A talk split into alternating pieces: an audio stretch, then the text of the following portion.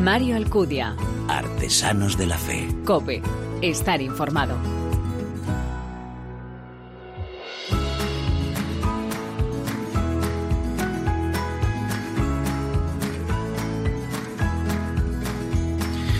¿Qué tal? Muy buenas, te doy la bienvenida a esta undécima entrega de Artesanos de la Fe en cope.es, la última de nuestra cuarta temporada, un espacio en el que te ofrecemos una vez al mes esa mirada distinta a la vida desde la fe, este programa en el que se dan la mano el testimonio, la lectura y la música, elementos esenciales en esa imagen de la iglesia joven a la que nos convoca el Papa. Recientemente se celebraba en Burgos la 74 semana de misionología con el lema Corazón abierto al mundo entero. La misión Agentes se siempre como una salida a otros lugares lejanos donde quizá nunca antes se había oído hablar de Jesucristo, pero también nos debemos plantear cómo podemos pensar en las tierras de antigua cristiandad como una nueva frontera de la misión. La misión en muchos lugares no es un terreno fácil, hay muchas resistencias. Dar testimonio de Cristo es todo un desafío. Otro tema importante en este encuentro ha sido el de la pedagogía para la misión, las formas de llevar el Evangelio. El Papa siempre nos habla de que no es por proselitismo, sino que es por contagio, por testimonio, por atracción, por mostrar los caminos que están en el corazón del hombre. Como decía el arzobispo de Burgos, es importante despertar la conciencia misionera de ser anunciadores y testigos del Señor. El Papa lo repite, no es que tu vida tenga una misión, tu vida es misión. Por ello debemos despertar esa conciencia que nació y creció en nuestro corazón desde el día de nuestro bautismo, cuando fuimos constituidos en discípulos del Señor. Pues aquí te presentamos precisamente algunas de esas personas, tres nuevos ejemplos, que con su vida reavivan esta conciencia misionera y tratan de hacer como el Señor, el hacer presente con su testimonio el reino, con gestos y palabras, con humildad, como servidores pequeños, pero también como esa levadura en la masa capaz de fermentar una civilización y una sociedad. Como siempre estoy seguro que quieres conocer conocerlos, ¿verdad? Gracias por elegirnos, descargarnos y escucharnos. Bienvenidos.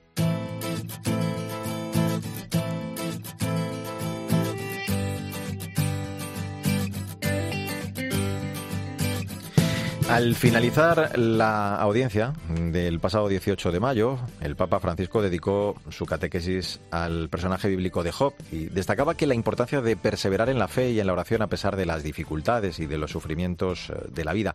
En ella, precisamente, a menudo, decía Francisco, llueve sobre mojado y algunas personas se ven abrumadas por una suma de males que parece verdaderamente excesiva e incluso injusta. En las antípodas de esa queja está nuestro primer invitado, Pablo Delgado de la Serna, quien tiene un lema que, bueno, habla yo creo ya por sí solo. Una cruz abrazada pesa menos que arrastrada.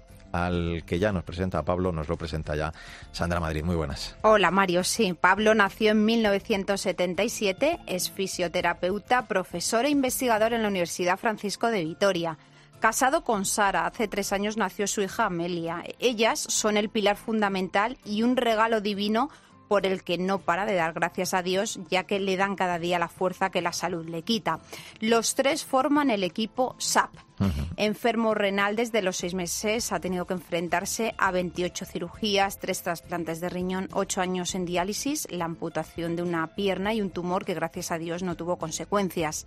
Sin embargo, dice haber tenido la suerte de saber vivir la enfermedad gracias a los pilares de la fe y de la familia.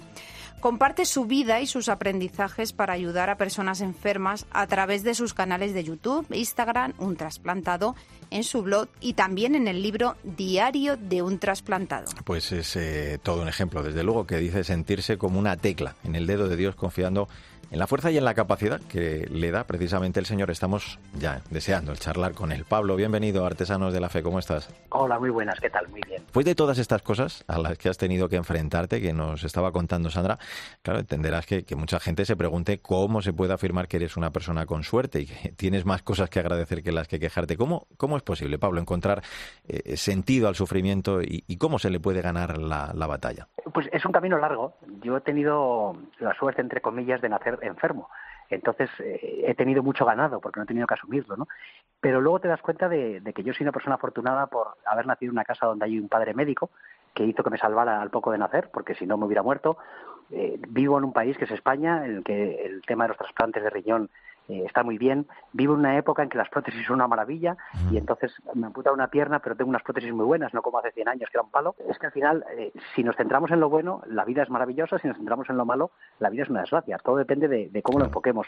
No es fácil, hay días muy duros, pero pero, pero es, eh, se llega a, a, dar un sentido y luego pues con el blog hago un apostolado, una, una búsqueda de la trascendencia y al final pues como dice Colosenses 1.24, eh, somos unos seres mimados por Dios, entonces somos privilegiados. Tus padres son dos personas con fe, tú claro, durante la adolescencia no entendías cómo Dios podía mandarte lo que estabas viviendo. En el libro, de hecho, recuerdas que tu madre te decía que Dios escribe en renglones torcidos a lo que tú le contestabas, disgustado, que siempre en la misma partitura. Así hasta el 4 de mayo de 2003, una fecha muy importante en tu vida. Cuéntanos, Pablo. Sí, eh, yo a los seis meses me descubrieron una, un problema problema que hoy en día no es problema, porque se cura sin, sin repercusiones, y en aquel momento, pues en, el 77, no, no se podía revertir. Entonces, mientras mi padre se fue a buscar médicos para que me operaran, mi madre se fue a rezar a la Madre Maravillas. Y siempre ha habido una devoción en Casa Grande a la Madre Maravillas. Y ese mismo día, el 4 de, mayo, se canonizaba a la Madre Maravillas en Colón por San Juan Pablo II. Mm. Yo llevaba en aquel momento tres años y medio en diálisis, desde los 24 y tenía 27 y medio, y, la vida pues no era fácil, todos mis amigos iban evolucionando, trabajaban, se casaban y yo estaba estancado por la enfermedad. Y en ese momento empezaba también el tema de los metrosexuales, eh, pues gente muy fuerte, muy guapa, todos. Y a la vez que empezaban esos cuerpos tan fuertes por fuera y a lo mejor muchos de ellos algo vacíos por dentro, llegó un cuerpo absolutamente débil por fuera y absolutamente fuerte por dentro, que era San Juan Pablo II. Y, aquello me, me, tocó, ver a un hombre que tenía que ir en, un carrito, que casi se le caía la baba, pero cuando se ponía a hablar la fuerza era impresionante, mm. me, dio a entender que la enfermedad no podía ser un límite, al revés, que tenía que ser incluso una oportunidad de demostrarme yo que podía seguir adelante. Y ahí empezó un camino de, de, reconversión y de, y de confianza, sobre todo. Yo ahí firmé un cheque en blanco con una única cláusula, que es que, tenga que venga lo que tenga que venir, pero la cláusula que tenga fuerzas para llevarlo. Mm. Y entonces, pues todo sería mucho mejor. Como decía al, principio eh, Mario, la cruz abrazada pesa mucho menos que arrastrada. Y si ya la aceptamos y la queremos, mucho menos todavía. Muy al hilo de, todo ello, de, de, esta debilidad, precisamente, Pablo, de la que estabas hablando, claro, tú con tu ejemplo, con tu vida, eh, evangelizas a través de, la enfermedad. Digo, esto lo trasladas, por ejemplo, a tus alumnos. Les dices eh, que, a pesar de, tu minusvalía, ¿no? El no ser alto, delgado, rico, con pelo, eh, eres feliz y te sientes pleno.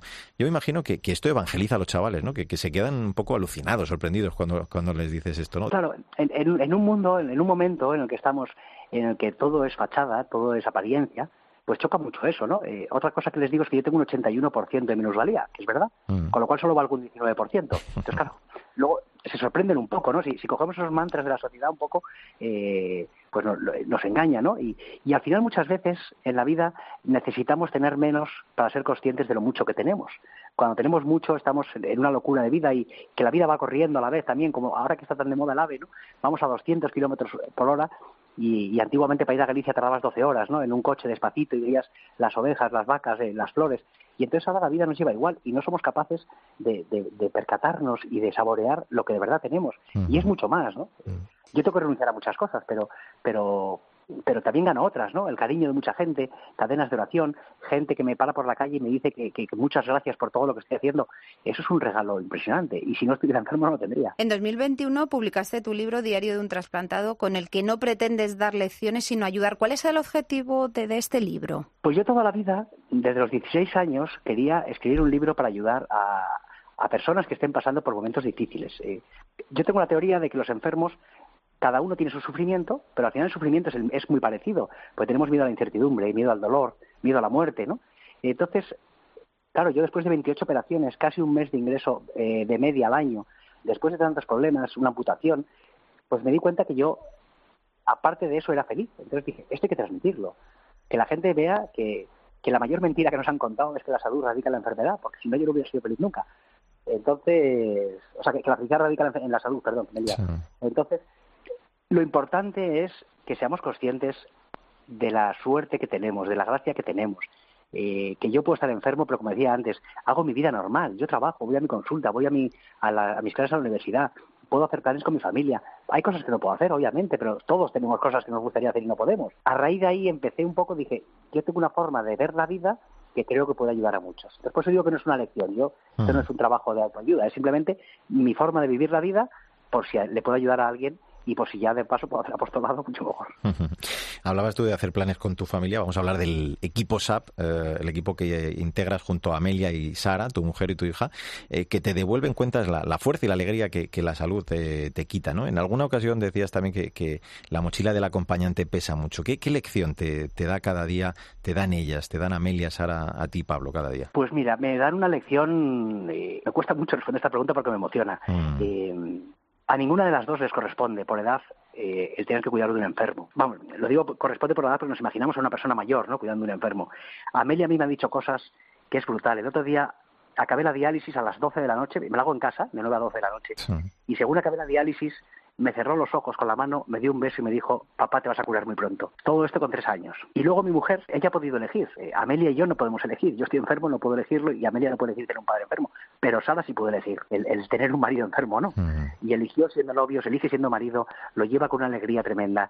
Eh, ella estudió publicidad y marketing, hace poco ha tenido que empezar a hacer un curso de cinco semanas para, para aprender a hacer medial. Es todo alegría, es todo... Tiene sus momentos de cansancio, obviamente, ¿no? Y, claro. y al final es duro, es una carrera de fondo, y, y cada año me hacen una operación gorda, y, y eso es cansado pero, pero esa alegría, esa dedicación, eso, luego la enfermedad te ayuda a ver la grandeza del otro. Yo siempre digo que el acompañante es el gran héroe de todo esto, uh -huh. porque yo si me encuentro mal y me tumbo y me voy a dormir, sé que me encuentro mal, pero el de al lado no lo sabe y tiene su peso y nadie pregunta por ellos. A mí cuando me operan, nadie pregunta por Sala. En cambio, todo el mundo pregunta por mí. Entonces, el lado del acompañante me parece un lado muy duro y que hay que ser muy grande para llevarlo así de, así de bien. Entonces son, son personas muy especiales las personas que están alrededor acompañando a un enfermo. Antes de terminar, Pablo, y al igual que haces en tu libro, en las redes sociales, ¿qué le dirías a las personas que están pasando por una enfermedad y que corren el riesgo de la desesperanza? Pues lo primero les diría que tuvieran paciencia, que es, es la mayor ironía del mundo, ¿no? Un, un paciente, el enfermo lo que menos es, es paciente, pero que intentaran tener paciencia, que intentaran tener confianza. Lo de que Dios escribe recto en renglones torcidos es verdad, y Dios en la prueba nos da la gracia, ¿no?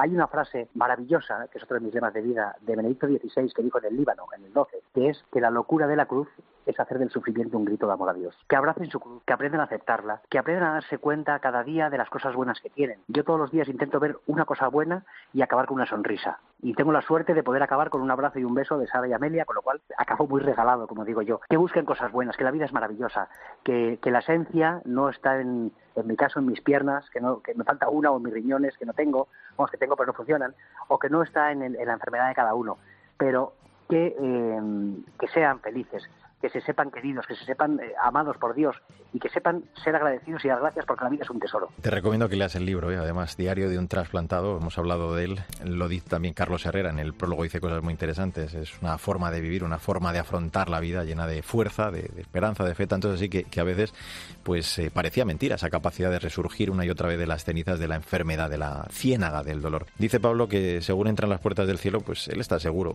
nosotros también, que, comprenderá por qué ha pasado todo esto, desde luego es impresionante. Nos quedamos eh, admirados con tu testimonio. Pablo Delgado de la Serna, eh, ha sido un gusto conocerte, escuchar tu ejemplar testimonio y de nuestra parte también le vas a dar un abrazo muy fuerte a ese pedazo de equipo, Amelia y a Sara, un trío perfecto. Eh, te mandamos un abrazo enorme desde este Artesanos de la Fe. Muchas gracias, encantado. Menuda historia para, para acabar la temporada, Sandra. Ya lo creo y además que nos hace valorar mucho más el regalo que es la vida, como hace Pablo, que incluso en el sufrimiento es capaz de entenderlo como un grito de amor a Dios. Todos los días hay un motivo de alegría. Adiós, Mario. Hasta la próxima. Mario Alcudia. Artesanos de la Fe. Cope. Estar informado.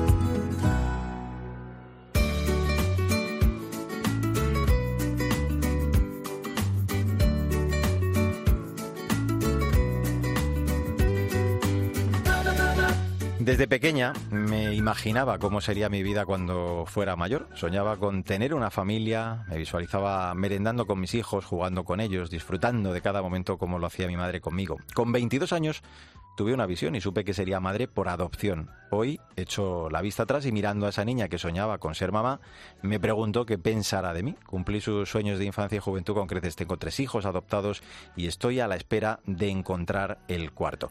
Bueno, pues así se presenta el libro del que hablamos en esta última entrega de Artesanos de la Fe, en nuestra cuarta temporada. Se trata de la obra Mis hilos rojos, un camino hacia la adopción, editado por Ciudadela y escrito por nuestra invitada, Laura Cañete. El pasado 9 de junio se presentaba en Madrid y la acompañaba nuestro compañero, el director de la linterna de COPE y además padre de una niña china adoptada, Ángel Espósito, que le prologa la obra. Pero sí quería destacar una cosa de todo este proceso, de esta aventura increíble que es, que es la adopción de un hijo. ¿Cuántas veces habremos oído eso de qué valientes sois, qué valor tenéis, lo que habéis hecho?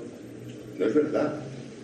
Los valientes son ellos. Esta temporada charlamos y conocimos la historia de Laura, aquí en este Artesanos de la Fe y de su familia. Prometíamos que íbamos a hablar con ella cuando pusiera negro sobre blanco todo esto. Bueno, pues ahora, como dice en el prólogo expósito, deja reflejado todo ese proceso en esta guía práctica de adopción plagada de sensaciones, de recuerdos. Laura, también te lo recuerdo yo, está casada con Ignacio, es madre de tres hijos, nacidos, te decía, en China, Marco, Rocío y Teresita, y esperan su cuarto hijo, aunque no saben si lograrán cumplir este sueño de ampliar la familia, ya que este pequeño está todavía en China. Laura, es un placer una vez más el charlar contigo. Bienvenida, ¿cómo estás? Hola Mario, muy bien. Quizás si te parece, antes de, entrar de lleno en la obra, eh, hacemos un apunte sobre el título, ese Misilos Rojos, que, hace referencia, lo contábamos ya en aquella entrevista a mitad de temporada, de, de, una leyenda oriental, ¿verdad? Muy relacionada con todo esto. Sí, a la leyenda oriental que dice que todos estamos unidos a las personas esenciales en nuestra vida por ese hilo rojo. Y la verdad es que me parece muy bonito y me siento muy unida a mis hijos pues siempre digo lo mismo, que podemos llamar hilos rojos, providencia, destino o lo que queramos, pero, pero mm. estamos unidos a ellos desde siempre y para siempre. Y mm. la verdad es que me parece preciosa. Eh, un libro, y nos adentramos ya de lleno en su interior, eh, del que dices te anima a escribir además tu esposo y con el que, como señalas en la introducción, eh, tratas de romper estereotipos. Por ejemplo, eso que hace mucha gente, ¿no? De asociar adopción con palabras como duelo, trauma, dolor, abandono, se lo dedicas de forma muy especial a, a esos que podrían considerarse cenizos, porque que para ti la, adopción y, rompes moldes, ¿no? Es la antítesis de, todo ello, ¿verdad? Bueno, no lo sé. Yo desde luego eh, quiero romper esos estereotipos o esas ideas de, eso, de asociar siempre la, adopción con algo negativo. Es que a nosotros nos ha traído la máxima felicidad y entonces eso es lo que quiero transmitir. Que, se puede, lo primero que se puede llegar al final del, del proceso, ¿no? Que, mm. que, es un proceso duro, pero se puede llegar al final y se toca la felicidad, bueno, se toca o se vive o no sé cómo decirlo. Y, claro que todos tenemos problemas, pero, pero se puede ser muy feliz y, para nada eh, tiene por qué ser algo doloroso el tema de la adopción. Al mm. contrario. En el primer capítulo hacéis un ejercicio, eh, bueno, si, me permites denominarlo así, de, transparencia, ¿no? De, presentaros tu marido y tú. Relatas cómo te marcó a ti la vida siendo muy joven, una experiencia de misión en África. Él dice ser muy reflexivo, tú más pasional, o sea que sois cabeza y corazón. Pero bueno, yendo más allá de, de lo personal, vienes a decir, Laura, en esta primera parte, que en esto de la adopción no hay un momento fijo, ¿no? Que, que, cada pareja tiene sus tiempos, que no hay dos procesos iguales. Claro, de hecho, normalmente nos suelen preguntar, oye, ¿cuánto, cuánto habéis tardado en acabar el proceso de adopción o cuánto va a durar el proceso de adopción? Y digo, es que es, es verdad que la pregunta es, a ver, es muy concreta, mm. pero es muy difícil contestar porque ¿cuándo empiezas el proceso? Yo empecé mi primer, mi primer proceso de adopción, pues eso, con 22 años o incluso antes, cuando hablaba con mi madre siendo muy chiquitita de que le hablaba de adoptar a un hermano. Y, mi marido, pues sin embargo, tardó más en verlo, pero lo empezó más tarde. Y finalmente juntos lo empezamos más adelante. Y, y, formalmente, también lo digo en el libro, pues cuando empezamos a presentar los papeles, entonces claro, cada uno empieza su proceso de adopción como puede, cuando puede y, lo sigue también como puede, porque es una cosa, como dices tú, es muy personal. Hay quien lo empieza, luego para, vuelve a empezar. E, en las siguientes páginas eh, abordas, bueno, innovas un término, el de la infertilicidad, porque claro, hay muchas presiones sociales, ¿no? En esto del embarazo, además, bueno, pues de implicaciones morales, éticas, lo pones tú todo sobre, sobre estas páginas, ¿no? Eh, eh, por eso cuentas que lo primero fue el querer, el abrazar esa infertilidad y a partir de ahí, pues plantear plantear la, opción de la adopción, que no es un plan B sin más. Esto lo dejas también clarísimo. Sí, a ver, lo primero nosotros, eh, por nuestra forma de ver la vida y también porque somos católicos y practicantes, ¿no? Y entonces eh, se puede ser muy feliz a, pesar de las adversidades. Y creo que la felicidad es una opción de vida, ¿no? O sea, quiero ser feliz. Entonces, eh, claro, para, para un matrimonio joven que se casa con la idea de tener familia, es doloroso el tema de la infertilidad. Y, por eso digo de abrazar la infertilidad, decir, bueno, nosotros hemos decidido ser felices, nada nos va a quitar la felicidad, porque estamos juntos y, queremos, juntos hemos dicho sí y sí a todo, venga lo que venga. Sabíamos que iban a venir cosas buenas, cosas maravillosas y cosas no tan buenas, pero que juntos las íbamos a hacer frente. Entonces, eh, se puede ser feliz a pesar de, los problemas y a pesar de la infertilidad, que creo que es un, golpe duro para un matrimonio. Y luego, por otro lado, una vez que aceptamos eso y decidimos ser felices, pues a lo mejor creo que gracias a eso fuimos capaces de ver otro horizonte, de abrir otras, pues eso, otras puertas, ¿no? y, y, fue cuando vimos claro el tema de la adopción ya los dos. Entonces, eh, claro, siempre digo, no, no es un plan B. No es un plan B independientemente del camino que hayas hecho, porque no tiene por qué ser tu primera opción. Mm. Pero siempre descarto que es un plan B en el sentido de, eh, pues esa afirmación a veces también muy repetitiva de, bueno, como, como no podían tener hijos, adoptaron. No, para nada, no es eso como no podían, de hecho digo libro, como no podían tener hijos, decidieron ser felices y se plantearon la vía de la adopción. Y, realmente porque convertir la adopción en un plan B convierte a los hijos en hijos mal, muy mal llamados hijos de segunda, ¿no? Y, eso niego categóricamente que sea así. O sea, nuestros hijos nos han colmado de la felicidad máxima. Eh, voy a dar un salto en el libro, eh, me voy a ir creo que al capítulo 4, el, titulado Un paso entre papeles. Eh, en tu caso te, mm. te, ayudó, bueno, pues el ser abogada y por si alguien pudiera venirle bien, además cuentas todo el largo proceso que, que, que nadie además se tiene que desesperar porque tiene eh, contado hasta 13 etapas desde esa primera fase de, aquella charla informativa, ¿no? Comienza, eh, como dices luego en el siguiente capítulo, pues un poco una auténtica montaña rusa, ¿no? Tú lo equiparas o, haces esa metáfora. Sí, realmente es un proceso largo, el proceso de adopción es un proceso largo, es un proceso difícil y, hay que ir quemando etapas.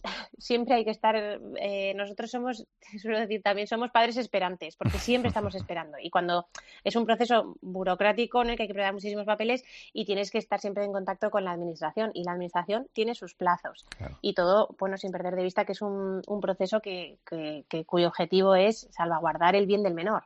Entonces, eh, todo esto hace que, sea un proceso lento, que sea un proceso largo, y, bueno, pues sí, hay momentos muy difíciles y, y, cuando se y hay mucha incertidumbre y entonces eso también pues hace que cuando hay, momentos buenos que parece que vas como, como un tiro, ¿no? Que todo es hmm. maravilloso, estás muy feliz, pero luego hay momentos realmente difíciles que son esa subida, ¿no? De la montaña rusa que, bueno, que, que también son complicados, pero bueno, luego llega el final, ¿no? Cuando, cuando miras atrás y dices, madre mía, lo que hemos andado, lo que hemos recorrido y, encima, eh, pues eso, la meta es tu hijo.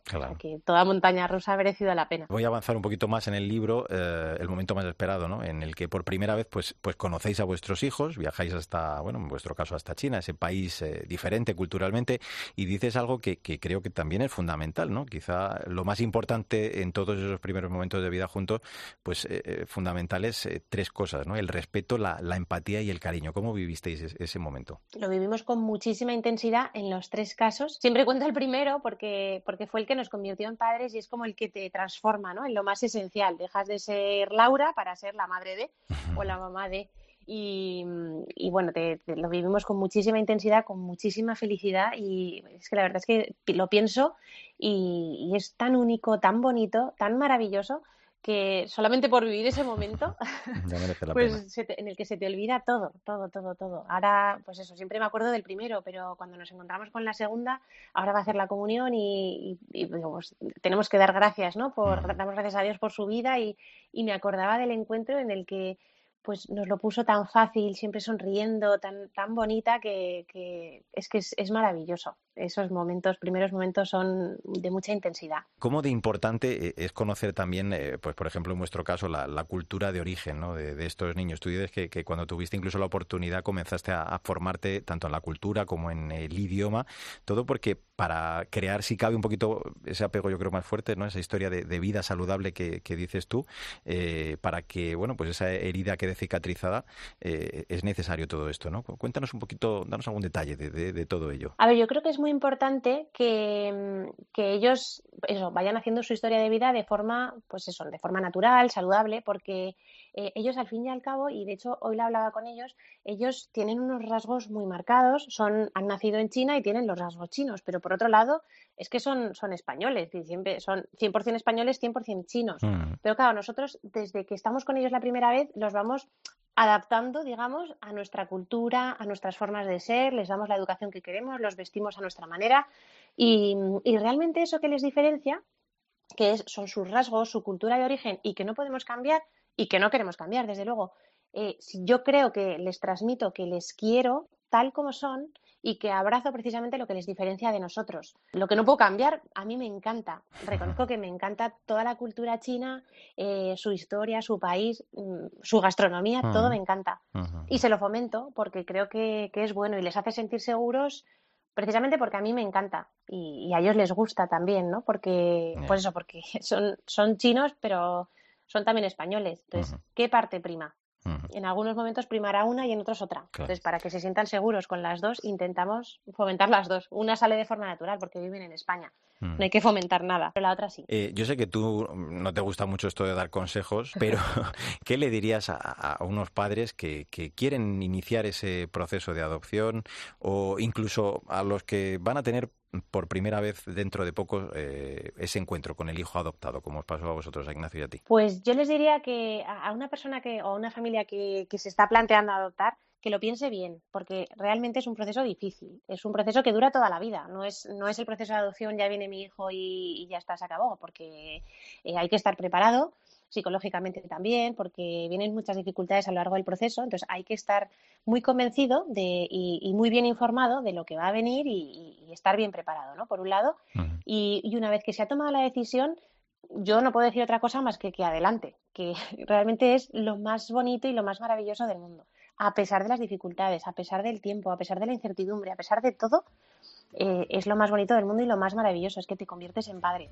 Mm. Y, lo voy a repetir, creo que lo dije cuando hablé contigo la otra vez. Mm. Eh, si ser padres es una bendición, ser padres por, por adopción es, es, una caricia del cielo. O sea, es como, si te, como si te tocase directamente la mano de Dios. O sea, es que es, eh, me siento tan privilegiada que no puedo decir más que una persona que se lo está planteando que adelante. si es lo suyo, que no tenga miedo. Y, no sé, si alguien está a punto de, encontrarse con su hijo, pues, pues nada, que lo disfrute. Pues no hay mejor forma, yo creo, de concluir. Vamos a acabar, de hecho, con algo que también dices en el epílogo. Eh, comparas la adopción con una rosa preciosa. Dices que no hay una flor más bonita que desprenda un olor tan único, pero a veces también tiene sus espinas. Y hablar de adopción, pues implica hablar de dificultad, de problemas, de preocupaciones, pero no mayores que cuando se habla de la paternidad o la maternidad biológica. Por eso, pues eso, les animas a los que lo están pensando que no tengan miedo, que si es su camino, pues encontrarán la alegría de su vida. Todo eso en Mis Hilos Rojos, un camino hacia la adopción, editado por Ciudadela y escrito por nuestra invitada, por Laura Cañete Escudero. Voy a recordar también tus perfiles en Instagram, Mis Hilos Rojos, y bueno, pues luego también el leerte, por supuesto, en, el semanario de ABC en Alfa y Omega pues casi todas las semanas. Eh, Laura, ha sido un placer como siempre charlar contigo. Muchísimas gracias por poner negro sobre el blanco todo y un abrazo muy fuerte. Muchísimas gracias a ti, Mario.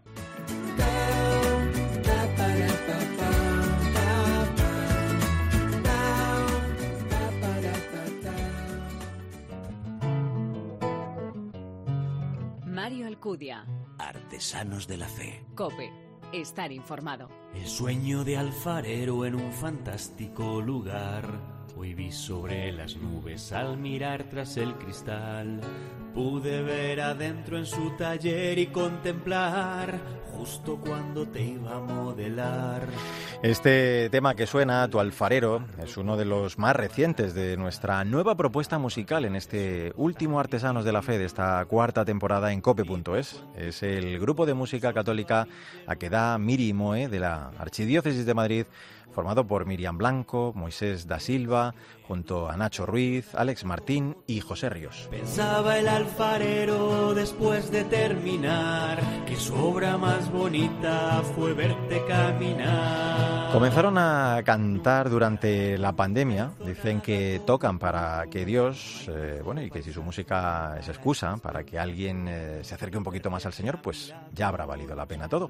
A una de sus componentes, a Miriam Blanco, la saludamos ya. Miriam, bienvenida a este de Artesanos de la Fe. Hola, ¿qué tal? ¿Cómo es esto de, que todo comienza y puede explicarse a partir de la pandemia? Me imagino que del confinamiento severo, ¿no? Mientras estábamos en nuestras casas. Sí, justo, sí, fue en ese momento. Estábamos, bueno, cada uno en su casa y ya habíamos cantado juntos más veces en el coro de la parroquia y eso, pero este amigo Moisés empezó a componer canciones y me propuso cantar con él. Háblanos un poquito de, tu compañero, de, de, Moe, del que pone música. Él es de Orense y, tenía ya cierta experiencia, ¿no? Creo que participaba incluso en concursos misioneros. Sí, allí tienen en Orense un concurso de la canción misionera o algo así y, ya participaba con un grupo que, que tenía con, con unos amigos y bueno, pues él componía y como que lo retomó, lo había dejado. Entonces dijo, pues vamos a hacer algo, algo nuevo y algo juntos. Así empezamos. Queremos conocer también a Miri, es decir, la, el otro 50%, en este caso quien pone la voz en muchos casos también. Digo, tú trabajas en la Delegación de Jóvenes de Madrid. Sí, pues bueno, yo eso, trabajo en la Delegación de Jóvenes y soy de la parroquia Santa Teresa de Jesús de Tres Cantos. Y nada, yo llevo cantando toda la vida así por ocio, que me gusta muchísimo, y tocar la guitarra. Siempre he querido tener un grupo, así que cuando me lo propuso Moisés, pues no podía decir más que así. Abájate, señora mi miseria. Bájate, que postrada No soy digna de que entres en mi casa, Jesús.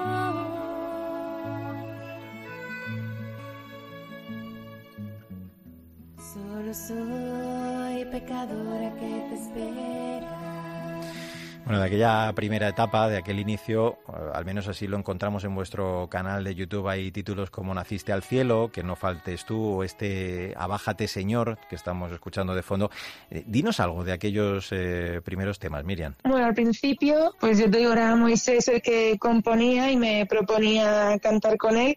Y la de Naciste al cielo es una canción muy especial porque, bueno, Moisés está casado, tiene tres niñas y otra que está en el cielo. Entonces, eh, su mujer cuando, bueno, estaba embarazada y perdieron el bebé y entonces como que con esa canción empezó, vamos, ella escribió una carta al bebé de la tripa cuando ya la había perdido y entonces él le puso música y me preguntó que si podía cantarlo y fue ahí como empezamos con el, con el grupo. Todas estas canciones pues empezaron la primera colaboración con Naciste al Cielo y luego todas las demás pues con esas mm, oraciones y reflexiones que iba teniendo Moisés y que les ponía música. Mm. Eh, y este Abájate Señor, que tú hablas de oraciones, luego hablaremos eh, de ello, ¿qué es lo que contáis exactamente? Básicamente es eh, decir que, que nosotros no somos nada, que somos lo más pequeño y lo que más falla y, al final necesitamos al Señor y que a veces como que no,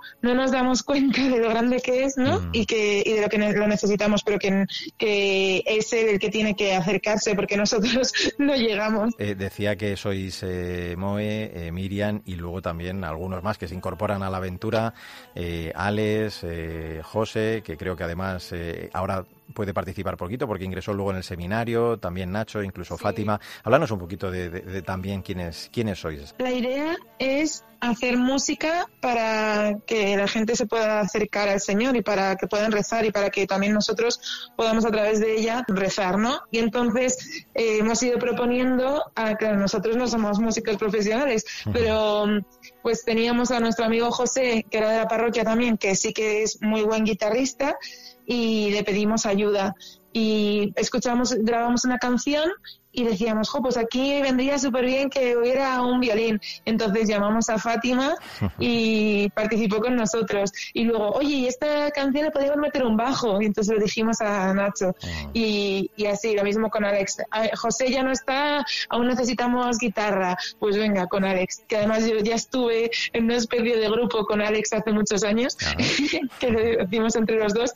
Y, y entonces, pues era también, me hacía mucha ilusión que él también pudiera estar. Todo empezó con el anuncio de Gabriel. Y aquella niña que a su Dios dijo hágase fue la elegida por él para nacer. Sus brazos cuna de Dios donde crecer. No hemos hablado aún del nombre de vuestro grupo, a que da una frase del Antiguo Testamento que hay que rebuscar, pero que tiene, y te pedimos también que nos lo expliques, nos lo desveles, eh, Miriam, un significado que es precioso. Sí, yo conocí esa palabra en un principio por las monjas de Jesu Comunio y luego sobre todo por mi padrina de confirmación y su mujer que se lo escribieron en la alianza de boda cuando se casaron. Significa átame en libertad. Es lo que le dijo Isaac a Abraham en el momento en el que le llevaba el sacrificio, que mm, cuando él se dio cuenta de que no había animal para el sacrificio y que era él mismo, pues dijo, átame en libertad porque después el miedo será el que seré esclavo del miedo ¿no? y, ya no podré entregarme al Señor y entonces eso es lo que nosotros queremos decir ¿no? que en el matrimonio en el caso de Moisés y también en la vida cristiana pues decir mira Señor hoy te digo que sí para siempre ¿no? Para que cuando por las dudas o por las dificultades me cueste decirte sí, pues lo diga hoy para, para siempre. Y cuando buscábamos el nombre, pues a mí este me pareció muy buena opción. Bendito fue mi vientre por mi sí. Y hoy puedo decir que el corazón de Dios oigo ti. Siempre decimos que quien canta y reza, eh, ora dos veces. Eh, Moisés, lo decías tú, es el que compone los temas, luego tú pues le pones eh, esa preciosa voz. Vive y reza para poder compartirlo ¿no? con los demás. Preséntanos, por ejemplo, esta preciosa canción, este fruto de, de mi vientre, Miriam, que está ahora mismo sonando. Pues esa es una canción que hicimos en Navidad y que es como lo que diría María, ¿no? De darse cuenta que tiene a Dios mismo en, la tripa y que viene al, mundo pues a través también de, de, su sí y que invita a todo el mundo a acercarse y adorar. Gracias cuando miro atrás. Gracias por tu vida, tu alegría y tu bondad. Sé que desde el cielo tú dices mi nombre cuando te recuerdo casi te puedo tocar. Esta se titula Solo doy las gracias. El Señor moldea nuestra vida y nos hace vencer también esos miedos que, bueno, pues a veces nos atenazan, ¿no? Nos, hacen incluso esclavos. Eh, nos hace falta, ¿no? Miriam, esa fuerza del Señor para dar testimonio del al mundo sin miedo. Yo me imagino que, vosotros veis en la música, pues, ese precioso medio de, evangelización también y de llegar a los jóvenes, ¿no? De, comunicar el Evangelio en estos tiempos. Es, es una herramienta muy útil, muy valiosa, ¿no? Bueno, es que es absolutamente necesario, ¿no? Yo creo que la música es algo que a todo el mundo le gusta y a todo el mundo le llena y a todo el mundo le ayuda y precisamente la oración, no a todo el mundo, ¿no? Yo creo que sí que hay mucha gente a la que la música le ayuda mucho a rezar. Y yo de toda la vida, desde que me enteré, ¿no? De que, quién era Jesús y que era esto de cantar para él, pues yo siempre he pensado que, que yo cante, que tenga una voz que pueda decir a alguien, oye, pues qué bien cantas, pero digo, no, es que es el Señor que me regala su voz como instrumento, tanto para rezar como para que otros se acerquen a Él. Y al final es un don suyo.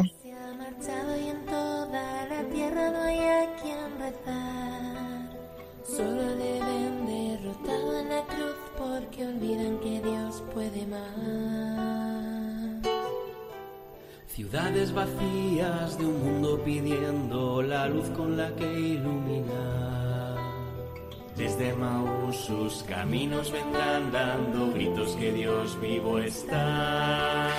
vamos a ir acabando esta charla. Eh, siempre decimos que grabar un disco no es una cosa fácil, eh, pero es cierto, Miriam, que las plataformas han facilitado ¿no? el, poder disfrutar de esta música. En este caso, vosotros, ¿a qué edad eh, está presente? ¿A qué edad Miri, Miri Moe? Digo, estáis presentes en plataformas también como Spotify, en YouTube y también en casi todas las redes sociales. Sí, sí, sí, estamos en Facebook, en Instagram y luego sí en, Spotify y en YouTube. Ya hay un disco. Lo que pasa es que es como que hemos juntado varias canciones para ayudar a los jóvenes de nuestra parroquia este verano a sacar dinero para poder ir al Camino de Santiago. Entonces sí que hemos hecho ahí un pequeño disco para que pudieran venderlo ellos y sacar dinero.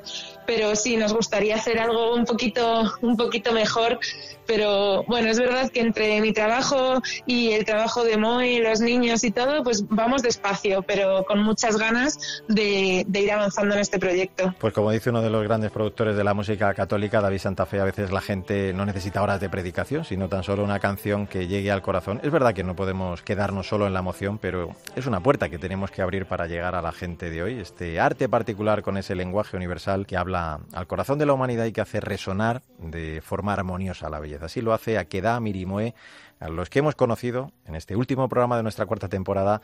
Miriam Blanco, nos ha encantado el conoceros, un placer charlar contigo, un abrazo y, estaremos pendientes de vosotros. Un abrazo fuerte. Muchas gracias. Pues acabamos con alguna de las reflexiones del Papa en la misa de San Pedro y San Pablo el pasado 29 de junio. Recordaba Francisco que el anuncio del Evangelio no es neutro, no es agua destilada, no deja las cosas como están, no acepta el compromiso con la lógica del mundo, sino que por el contrario, enciende el fuego del reino de Dios. Como discípulos el Señor, estamos llamados a levantarnos para entrar en el dinamismo de esa resurrección, dejarnos guiar por el Señor en los caminos que quiere mostrarnos. Así nos lo han demostrado nuestros invitados, tres claros ejemplos de cómo ser levadura en la masa del mundo. Que no decaiga nuestro entusiasmo en esta misión. Ahora sí, como siempre te digo, no olvides que el arte de la vida es el camino que debe conducirnos a Dios. Te esperamos y volvemos a escucharnos, si Dios quiere, la próxima temporada. que abraza a su padre y podrás descansar. Busca la luz del sagrario y deja que Dios quite la oscuridad. Mario Alcudia. Artesanos de la Fe. Cope. Estar informado.